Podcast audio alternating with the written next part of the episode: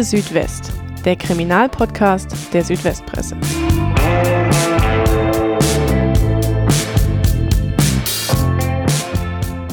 Hallo und willkommen zu einer neuen Folge von Akte Südwest, dem Kriminalpodcast der Südwestpresse. Mein Name ist David Nau, ich bin Reporter im Ressort Südwestumschau und sitze heute hier mit meiner Kollegin Tanja Wolter. Tanja ist ebenfalls Redakteurin in der Südwestumschau. Hallo Tanja. Hallo. Wir wollen heute in der zweiten Folge unseres Podcasts über einen Fall sprechen, der uns in die Stuttgarter Innenstadt führt. Dort ist im vergangenen Jahr ein auf den ersten Blick tragischer Unfall passiert, der sich aber im Laufe der Ermittlungen sehr schnell als Verbrechen herausgestellt hat.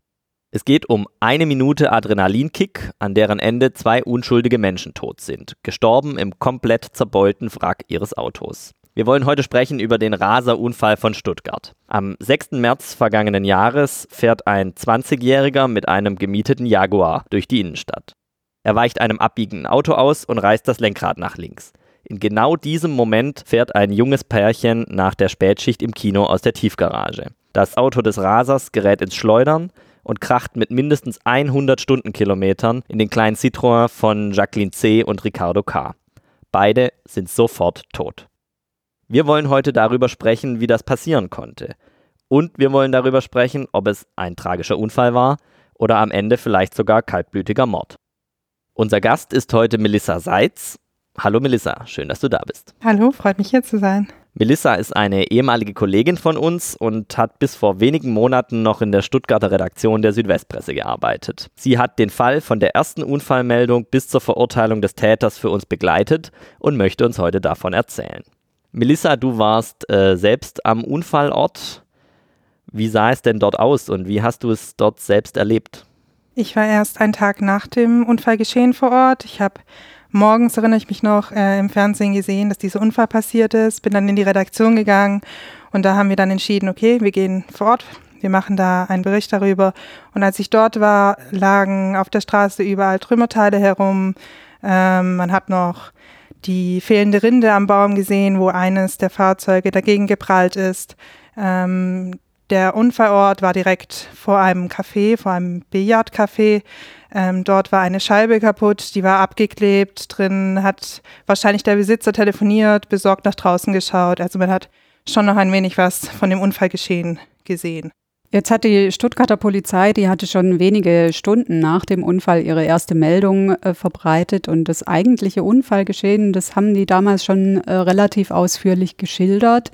Was wusste man denn damals äh, über den Jaguar-Fahrer selbst? Also über ihn wusste man nicht viel. Man wusste er ist 20 Jahre alt, war mit einem schnellen Fahrzeug unterwegs, hatte wahrscheinlich auch ein hohes Tempo, ähm, weil halt auch so viele Trümmerteile herumlagen. Und ähm, man hat dann ihn auch gleich in U-Haft geschickt. Das bestand der Verdacht der fahrlässigen Tötung, weil er einfach so schnell unterwegs war und auch einfach zwei Menschen ums Leben gekommen sind in dem anderen Auto. Man stellt sich ja relativ schnell in dem Fall die Frage, wie kommt so ein junger Typ, gerade mal 20 Jahre alt, kaum Fahrerfahrung, also nach zwei Jahren zumindest noch nicht allzu viel, an solch ein Auto. 550 PS, Geschwindigkeit bis zu 300 Kilometer pro Stunde, Neupreis mehr als 100.000 Euro. Das hat ja schon auch für Diskussionen gesorgt, wo er diesen Jaguar her hatte. Der 20-Jährige hat sich öfters Auto, Autos gemietet, auch Luxusautos, teure Sportwagen, mit denen er schnell durch die Stadt fahren konnte. Ähm, diesen Wagen hatte er von einem Sportwagenverleih aus Nürtingen, das ist im Kreis Esslingen. Und im Internet gab es dann auch Anfeindungen gegen diesen Sportwagenverleiher, der wurde mit bösen Facebook-Kommentaren bombardiert, hat dann auch schnell seine Facebook-Seite down genommen. Auch die Homepage war nach wenigen Tagen schwarz. Er hat dann auch bei der Polizei Anzeige erstattet, weil er halt so böse angegangen wurde. Ähm, zu der Frage, wie er sich so ein Auto mieten konnte. Also in der Regel ähm, legt die Altersgrenze die jeweilige Firma fest, also der jeweilige Verleiher. Ähm, man kann in der Regel schon ab 18 Jahren so ein Auto ähm, mieten. Manche Wagenverleiher, wie zum Beispiel Herz, ab 25, andere ab 21, also das ist sehr variabel. Also es gibt da keine gesetzliche Beschränkung. Also ab 18. Man muss halt den Führerschein Man haben. Man muss den Führerschein haben, genau. das reicht dann. Mhm. Im weiteren Lauf der Ermittlungen sind dann natürlich auch weitere Details ans Tageslicht gekommen. Unter anderem gab es da eben ein Unfallgutachten, das äh, dann untersucht hat äh, die Wucht des Aufpralls und wie dieser ganze Unfall äh, abgelaufen sein muss. Was kam da denn bei raus? Also die Fahrt dauerte laut dem Gutachten nur 85 Sekunden, also wirklich nicht äh, lange. Er bretterte über die Rosensteinstraße, die ist im Stuttgarter Norden in Richtung Uferpalast. Ähm, dort hatte er ähm, ein Tempo von 160 bis 165 km/h drauf. Das ist Dreifache von der zugelassenen Geschwindigkeit in dieser Straße. Dann muss er gesehen haben, dass ihm jemand entgegenkommt, der in die Straße einbiegen möchte, hat dann wohl abgebremst und hatte dann beim Aufprall, also er ist dann von der Straße abgekommen in den Citroën rein, der gerade aus einer Parkausfahrt raus wollte und ist da in diesen Citroën mit einer Geschwindigkeit von 110 hm. ähm, wahrscheinlich reingebrettert, so 100 bis 110. Die Frage, die sich einem da natürlich auch direkt stellt, ist, wie kann man denn eigentlich als Unfallgutachter sowas im Nachhinein rausfinden? Also es gibt Sensoren im Auto, viele davon waren kaputt, man konnte aber einige retten, wie zum Beispiel dieser Sensor unterm Gaspedal, da hat man dann festgestellt, es war komplett durchgedrückt, als er über die Rosensteinstraße gebrettert ist.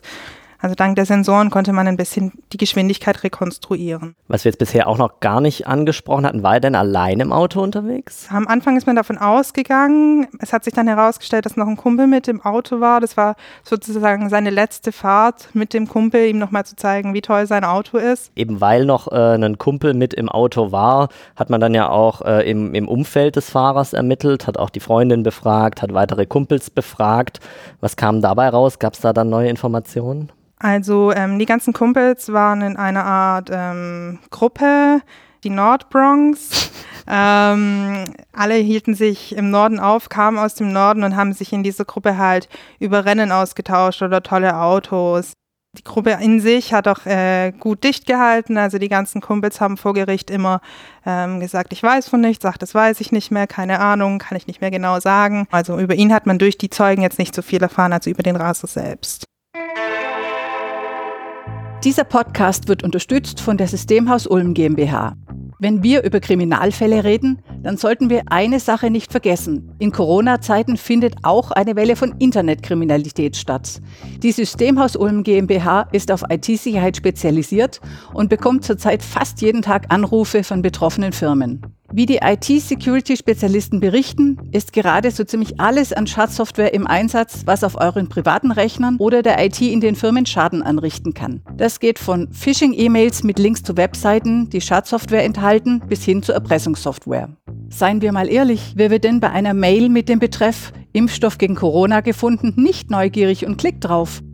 Und schwupp habt ihr euch nebenbei Schadsoftware oder einen Trojaner geladen, der im schlimmsten Fall das ganze Unternehmen lahmlegt. Die IT-Spezialisten von der Systemhaus Ulm GmbH haben in den letzten Wochen fast alle Arten von Attacken gesehen. Sie wissen, was zu tun ist, um solche Angriffe erfolgreich abzuwehren. Weitere Informationen gibt es im Internet unter www.systemhaus-ulm.de.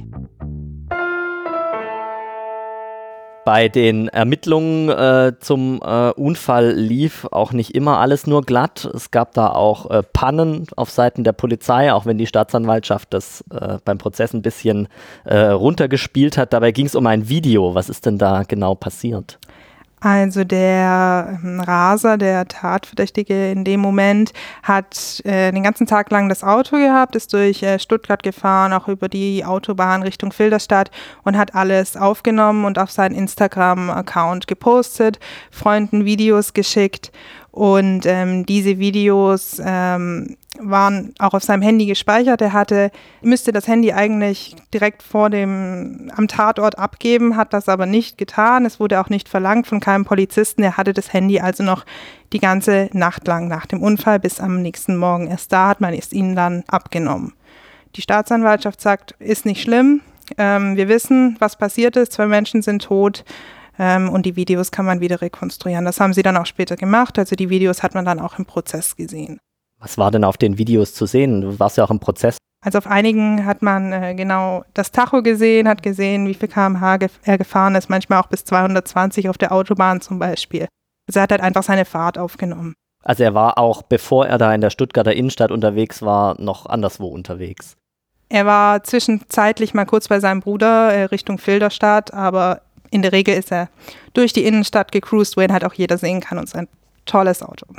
Gut, gehen wir noch mal ein bisschen zurück in der Phase, also vor dem Prozess. Es hat ungefähr vier Monate gedauert, bis die Ermittlungen abgeschlossen worden sind und dann Anklage erhoben wurde gegen den Unfallfahrer. Wir haben eben gehört, anfangs ist er in Untersuchungshaft genommen worden wegen fahrlässiger Tötung. Was stand denn jetzt in der Anklage drin? Was ist der Hauptvorwurf gegen ihn? Ihm wurde vorgeworfen, dass er ähm, wegen seinem Fahrverhalten einfach in Kauf genommen hat, dass jemand zu Tode gekommen sein könnte. Also er ist einfach so schnell dort gefahren, dass er einfach niemanden mehr hätte ausweichen können. Er hat einfach den Tod billig in Kauf genommen, steht dort drin. Es muss ihm bewusst gewesen sein, dass wenn ihm jemand in den Weg kommt, äh, dass es dann einfach zu spät ist, dass er dann nicht mehr abbremsen kann. Und die Anklage lautete dann ja im Endeffekt ähm, zweifacher Mord. Genau, richtig. Jetzt haben wir ja über verschiedene juristische Begriffe gesprochen. Also am Anfang nach dem Unfall äh, ging man noch von fahrlässiger Tötung aus. In der Anklage äh, plädiert die Staatsanwaltschaft dann äh, jetzt auf Mord.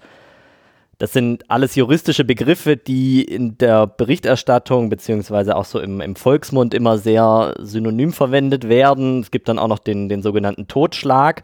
Da das aber alles sehr fein ausdifferenzierte juristische Begriffe sind, erklärt uns jetzt Moritz Klaus einmal kurz, was es mit den Begriffen Mord, Totschlag und fahrlässige Tötung auf sich hat.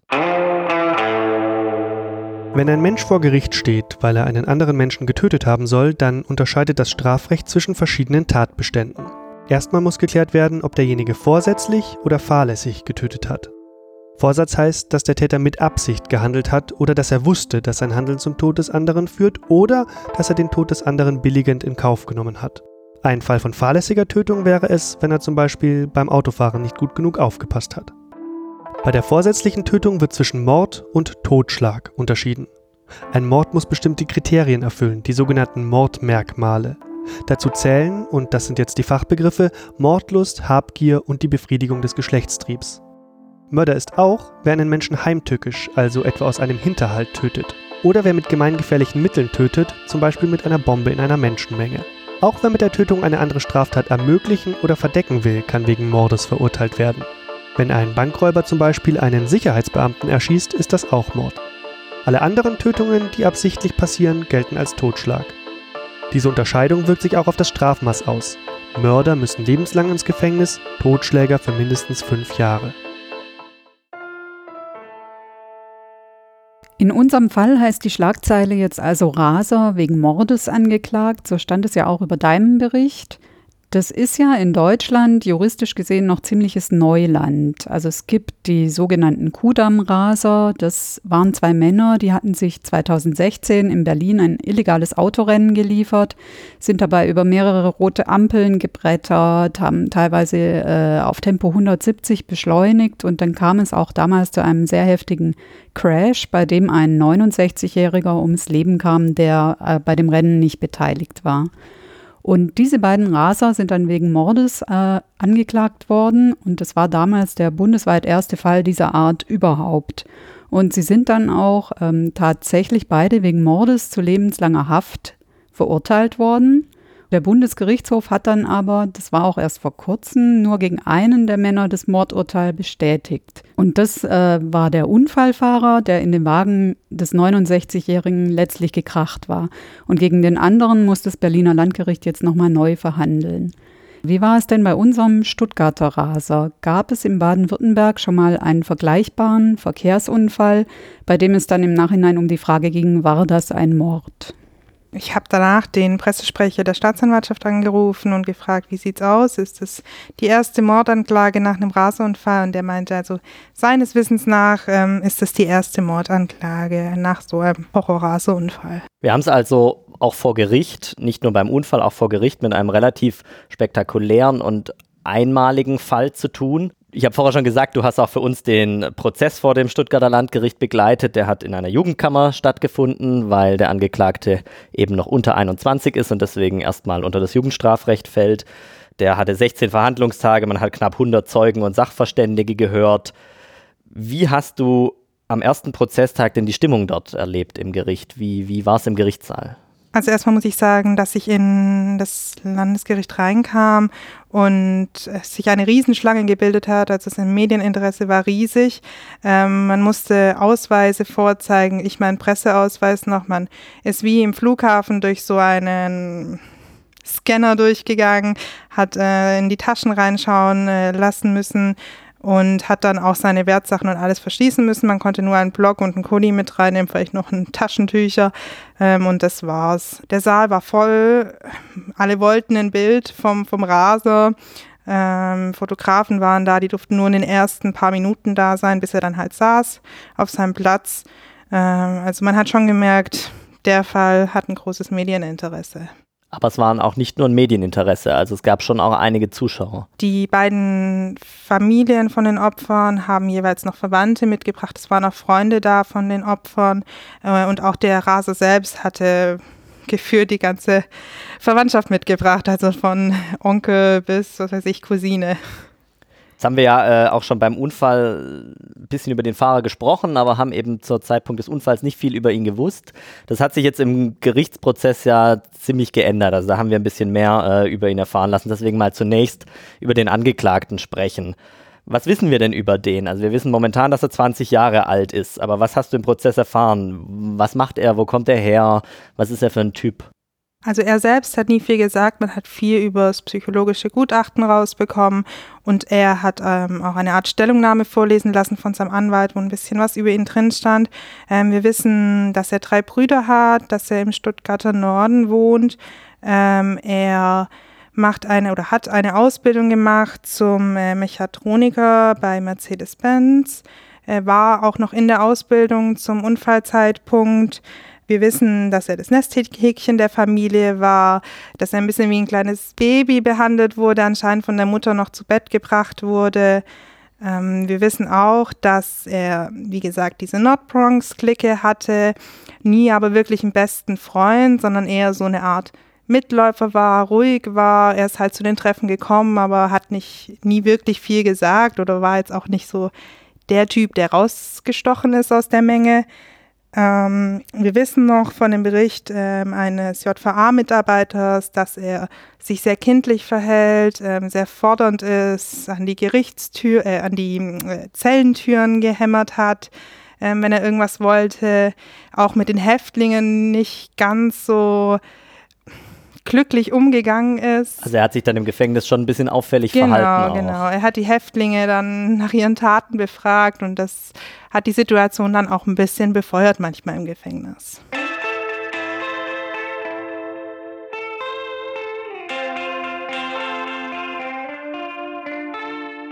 Konnte man ihn äh, denn im Gerichtssaal wirklich mal richtig sehen, also ihm in die Augen schauen oder hat er sich da eher immer so ein bisschen weggeduckt? Er hat meistens immer auf den Tisch geschaut, man hat ihn aber schon von der Seite aus gesehen. Also ich hatte ehrlich gesagt mit einem anderen Typ Mensch gerechnet, der war sehr schmal, wie so ein kleines Bübchen ähm, mit Hemd und also nicht die Art Macho-Rase, die man sich jetzt vielleicht so vorstellt. Du hast schon gesagt, dass er im Gerichtssaal nicht viel gesagt hat. Du hast aber trotzdem ganz guten Eindruck, glaube ich, von ihm bekommen. Wie hat er sich denn so gegeben im Gerichtssaal? War er eher dabei bei der Verhandlung oder saß er eher so in sich äh, gekehrt? Also ich glaube schon, dass er bei der Sache war und zugehört hat, aber er hat, wie gesagt, die ganze Zeit auf den Tisch gestarrt und ist manchmal wahrscheinlich auch mit den Gedanken abgedriftet, hat sich auch nie groß im Gericht umgeschaut, äh, weder zu den Eltern der Opfer noch ins Publikum. Das einzige Mal, als ich ihn wirklich äh, als ich wirklich wahrgenommen habe, dass er ins Publikum geschaut hat, war, als seine Freundin ähm, aufgerufen wurde als Zeugin. Da hat er wirklich sie verfolgt, wie sie nach vorne gelaufen ist zum Tisch. Die Freundin war ja, glaube ich, zum Zeitpunkt des Unfalls eigentlich seine Ex-Freundin. Stimmt es? Das ist richtig, genau. Also sie waren schon mal zusammen und zwar im März 2018 haben sie sich über Instagram kennengelernt, ähm, waren dann auch bis November, glaube ich, zusammen und dann haben sie sich getrennt. Ähm, haben aber immer wieder Kontakt gehabt, haben sich anscheinend auch angenähert und hatten vor, am Tag nach dem Unfall nach Amsterdam zu fahren. Und hat sie sich dann nach dem Unfall von ihm abgewendet? Im Gegenteil, also nach dem Unfall hatten sie mehr Kontakt. Inzwischen seien sie auch wieder ein Paar, haben zueinander gefunden. Ähm, sie war auch ganz emotional vor Gericht und hat ihn als den liebsten Menschen äh, beschrieben und ähm, hat auch irgendwie sowas gesagt wie, sie glaubt, er wird seines Lebtags äh, nicht mehr glücklich. Sie hat ihn noch nie so erlebt. War er denn vor diesem Unfall schon öfters mal auffällig wegen, wegen Rasens? Oder war das das erste Mal, dass er da durch die Innenstadt gebrettert ist? Also laut seinen Videos äh, macht er das gerne. Er mietet sich gerne mal Autos. Äh, auf einem Video war auch sein Bruder zu sehen, ähm, die da gemeinsam, ich glaube, durch Stuttgart war es, gerast sind. Also unbekannt ist er für seine Rasevideos und Raseaktionen nicht.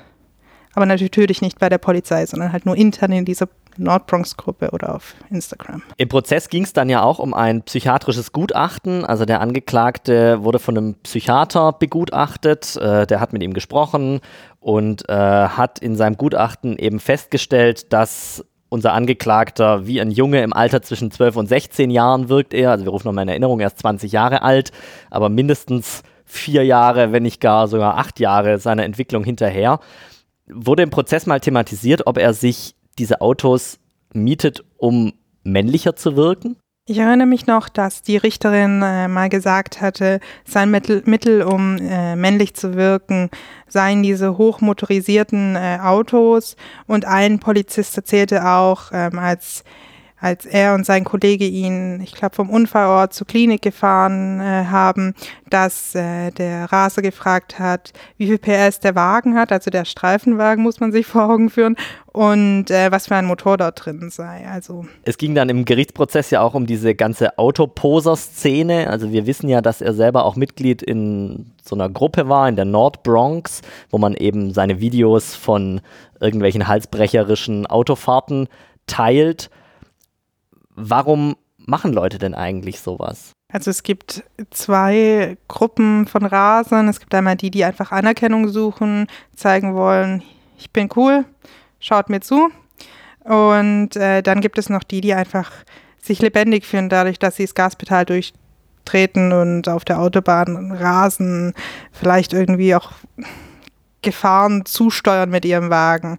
Ähm, auch durch, durch Zeugenaussagen, gerade auch von den, von den Freunden von ihm, hat man einfach mitbekommen, dass er der Typ ist, der Anerkennung sucht. Er hat äh, die Autos eigentlich nur gemietet, um Fotos zu machen, die auf Instagram zu posten und um zu zeigen, ich bin cool, schaut mir zu. Jetzt haben wir ja sehr viel über, die, über den Täter selbst gesprochen, über die Hintergründe dieser ganzen Autofahrt, auch über sein Umfeld. Lass uns jetzt über die Opfer vor allem sprechen. Bekannt ist ja erstmal nur das Alter von den beiden gewesen. Das Paar er 25, seine Freundin 22 Jahre alt. Man wusste auch, sie waren wohl noch nicht allzu lange in Stuttgart, also haben erst ein paar Monate da gelebt. Was hat man denn in dem Prozess alles über dieses Paar erfahren? Also was haben sie in Stuttgart gemacht? Wie waren sie? Also man hat durch die ähm, Elternaussagen ein bisschen mehr über die beiden Opfer erfahren. Ähm, sie kamen beide aus NRW, äh, sind hier runtergezogen, weil der Ricardo, das männliche Opfer, hier einen Job bekommen hat als Theaterleiter im Uferpalast, das ist ein großer Kinokomplex im Stuttgarter Norden. Ähm, zusammen waren sie aber schon zwei Jahre, ähm, haben sich damals in dem Kinokomplex in Düsseldorf kennengelernt. Und die Jacqueline, das weibliche Opfer, ist, hat dann aber gesagt, ich ziehe mit dir runter, kein Problem. Ich bin sowieso spontan und verrückt und komm, das machen wir. Und dann sind sie hier beide runtergezogen und waren zum Unfallzeitpunkt vielleicht zwei, drei Monate erst ähm, in Stuttgart. Und die Jacqueline selbst, hat die auch in dem Kino gearbeitet? Oder genau, was hat die, die hat, da, die hat da ausgeholfen, hatte vor zu studieren, hat aber immer mal wieder ein paar Studiengänge äh, abgebrochen. Sie hatte beim letzten Besuch ihrer Mutter noch erzählt, ich werde jetzt sicherlich studieren. Naja, und dazu kam es dann nicht.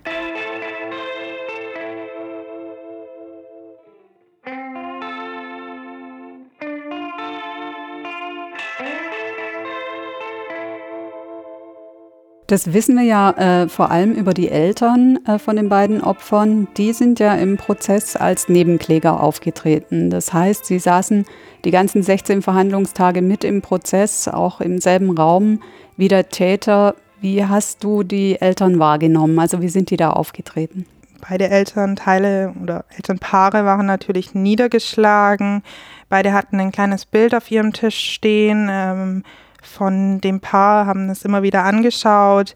Ähm, gegen Ende des Prozesses hatte der Vater von Ricardo sich auch ein T-Shirt machen lassen, ähm, ein schwarzes T-Shirt, vorne ein riesen Aufdruck, auch das Bild des Paares, wahrscheinlich um dem äh, Raser zu zeigen, hier, die hast doofen Gewissen. Sie waren in der Regel immer sehr gefasst, ähm, wenn es um Details ging, wie der Unfall stattgefunden hat oder wie genau ihre Kinder zu Tode kamen. Ähm, hat man immer wieder Schluchzen gehört und wie die Taschentücher ausgepackt äh, wurden. Also es war schon sehr sehr eindrücklich. Die Eltern selbst haben ja in Nordrhein-Westfalen weiter gelebt. Die sind, äh, glaube nach dem Unfall wenige Tage später ja nach Stuttgart gekommen, mussten äh, die Leichen identifizieren und haben sich auch zusammen mit der Polizei den Unfallort angeschaut. Was weiß man darüber? Also man weiß darüber, dass sich die beiden Elternpaare erst dort kennengelernt haben. Die kannten sich davor gar nicht, mussten sich dann ja bei der Leichenschau erstmal vorstellen, hallo, ich bin Vater und Mutter von Jacqueline oder Ricardo. Wenn, wenn Kinder aus dem Leben gerissen werden, dann ist das ja somit mhm. das Schlimmste, was Eltern überhaupt widerfahren äh, kann. Umso mutiger ist es ja eigentlich, dass sie sich 16 Tage lang diesem Verfahren ausgesetzt haben. Kann, kannst du, hast, hast du irgendwie bemerken können, wie es denen wirklich geht in ihrem Innern? Also die Eltern waren natürlich sehr mitgenommen. Ricardos Vater hat erzählt, dass sein Bruder von dem ganzen Prozess nichts wissen möchte. Ähm, er lenkt sich ab, dadurch, dass er jeden Tag 20 Kilometer läuft, um einfach nicht darüber nachdenken zu müssen. Der Vater selbst, wenn er mit dem Auto auf der Straße unterwegs ist und einen ähnlichen Citroën sieht wie der von Ricardo, biegt er einfach in die nächste Straße ein, um einfach diesen Anblick äh, nicht erleiden zu müssen. Und die Eltern von Jacqueline? Die nehmen professionelle Hilfe in Anspruch, auch weil Jacqueline das einzige Kind war, kehren genauso wie die Familie von Ricardo langsam in den Berufsalltag zurück, aber natürlich begleitet einen dieses Schicksal. Das Gericht hat sich 16 Verhandlungstage lang die grausamen Details des Unfalls angehört, hat äh, Fragen zur psychischen Verfassung des Täters gestellt, hat sich den Lebensweg der Opfer angehört, hat nachgefragt, wie es den Eltern geht und hat am Ende ein Urteil gefällt. Wie lautete das denn? Er hat fünf Jahre Haft bekommen wegen verbotenem Autorennen mit Todesfolge. Er ist also nicht wegen Mordes verurteilt worden, wie es in der Anklage eigentlich stand. Genau, richtig.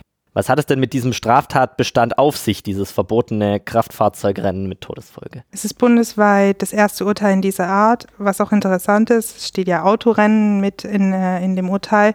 Es war ja nicht wirklich ein Autorennen, er ist ja nicht äh, gegen irgendjemand gefahren, ähm, aber ähm, in dem Paragraph steht, dass ähm, man auch wenn man mit nicht angepasster Geschwindigkeit grob verkehrswidrig oder rücksichtslos äh, sich fortbewegt, dass man dann auch wegen einem verbotenen Kraftfahrzeugrennen angeklagt werden kann. Und wie hat die Richterin das dann begründet, dass sie eben diesen Straftatbestand jetzt verwendet und eben nicht den Mord? Also sie hat keine Mordmerkmale gesehen, er sei kein Mörder, hat sie gesagt, und ähm, hat sie ihm gesagt, dass er überzeugt war, dass er halt dieses Auto unter Kontrolle hat und nicht mit der Absicht eingestiegen ist, äh, andere zu töten. Haben denn die Beteiligten das Urteil, so wie es gesprochen wurde, akzeptiert? Also der Verteidiger des Angeklagten ähm, hat es natürlich nicht so hingenommen, ist in Revision gegangen. Ähm, die Staatsanwaltschaft und äh, zwei Nebenkläger haben auch die Jugendstrafe wegen Mordes äh, gefordert und der äh, dritte, dritte Nebenkläger wollte eine lebenslange Haft wegen äh, Mordes und zwar nach dem Erwachsenenstrafrecht und nicht nach dem Jugendstrafrecht. Wir haben jetzt gehört, dass vor allem die Verteidigung und aber auch die Nebenklage äh, Revision eingelegt haben gegen dieses Urteil. Moritz Klaus erklärt uns jetzt noch mal kurz, was es eigentlich mit dem deutschen Rechtsweg auf sich hat. Also was ist der Unterschied zwischen Revision und Berufung und was können Menschen in unserem Rechtsstaat gegen ein Urteil tun? Wenn eine Partei in einem Strafprozess unzufrieden mit dem Urteil ist, kann sie es von einem höheren Gericht überprüfen lassen. Diese sogenannten Rechtsmittel heißen Berufung und Revision. Sie müssen innerhalb einer Woche nach dem Urteil eingelegt werden. Bei der Berufung wird der Fall vor einem höheren Gericht komplett neu aufgerollt. Es werden wieder Zeugen gehört und Beweise gesichtet. Berufung kann nur eingelegt werden, wenn das erste Urteil von einem Amtsgericht gefällt wurde. Ist die Berufung erfolgreich, fällt das Berufungsgericht ein neues Urteil oder verweist den Fall in Ausnahmefällen an die erste Instanz zurück. Gegen Urteile, die von einem Landgericht oder einem Oberlandesgericht gefällt wurden, kann nur Revision eingelegt werden. Dabei wird der Fall vor dem Bundesgerichtshof nicht neu aufgerollt. Stattdessen wird nur geprüft, ob die Richter die Gesetze richtig angewendet haben. Wenn eine Revision erfolgreich ist, wird der Fall meistens wieder an das ursprüngliche Landgericht zurückverwiesen.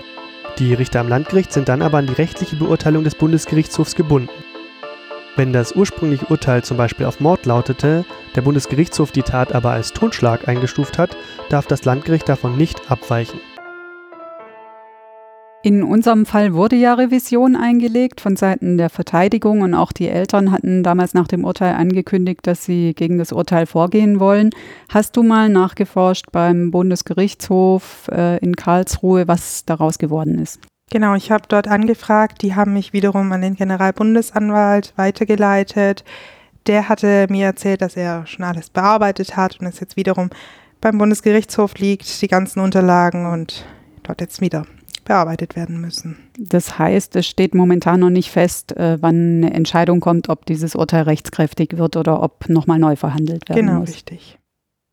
Wir haben jetzt gehört, wie das Imponiergehabe eines jungen Mannes zwei ebenfalls jungen Menschen, zwei Unbeteiligten am Ende das Leben gekostet hat.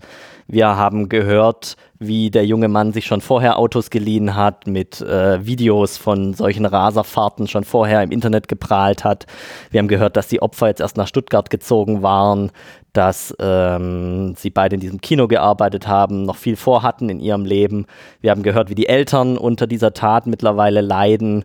Und ähm, so ein Fall ist ja auch immer für so einen Reporter was Emotionales. Zumindest lässt man ja auch teilweise diesen Fall an sich ran. Wie war das bei dir? Wie hast du diesen Fall selbst erlebt? Gab es irgendwelche Momente, die dich selbst emotional angefasst haben?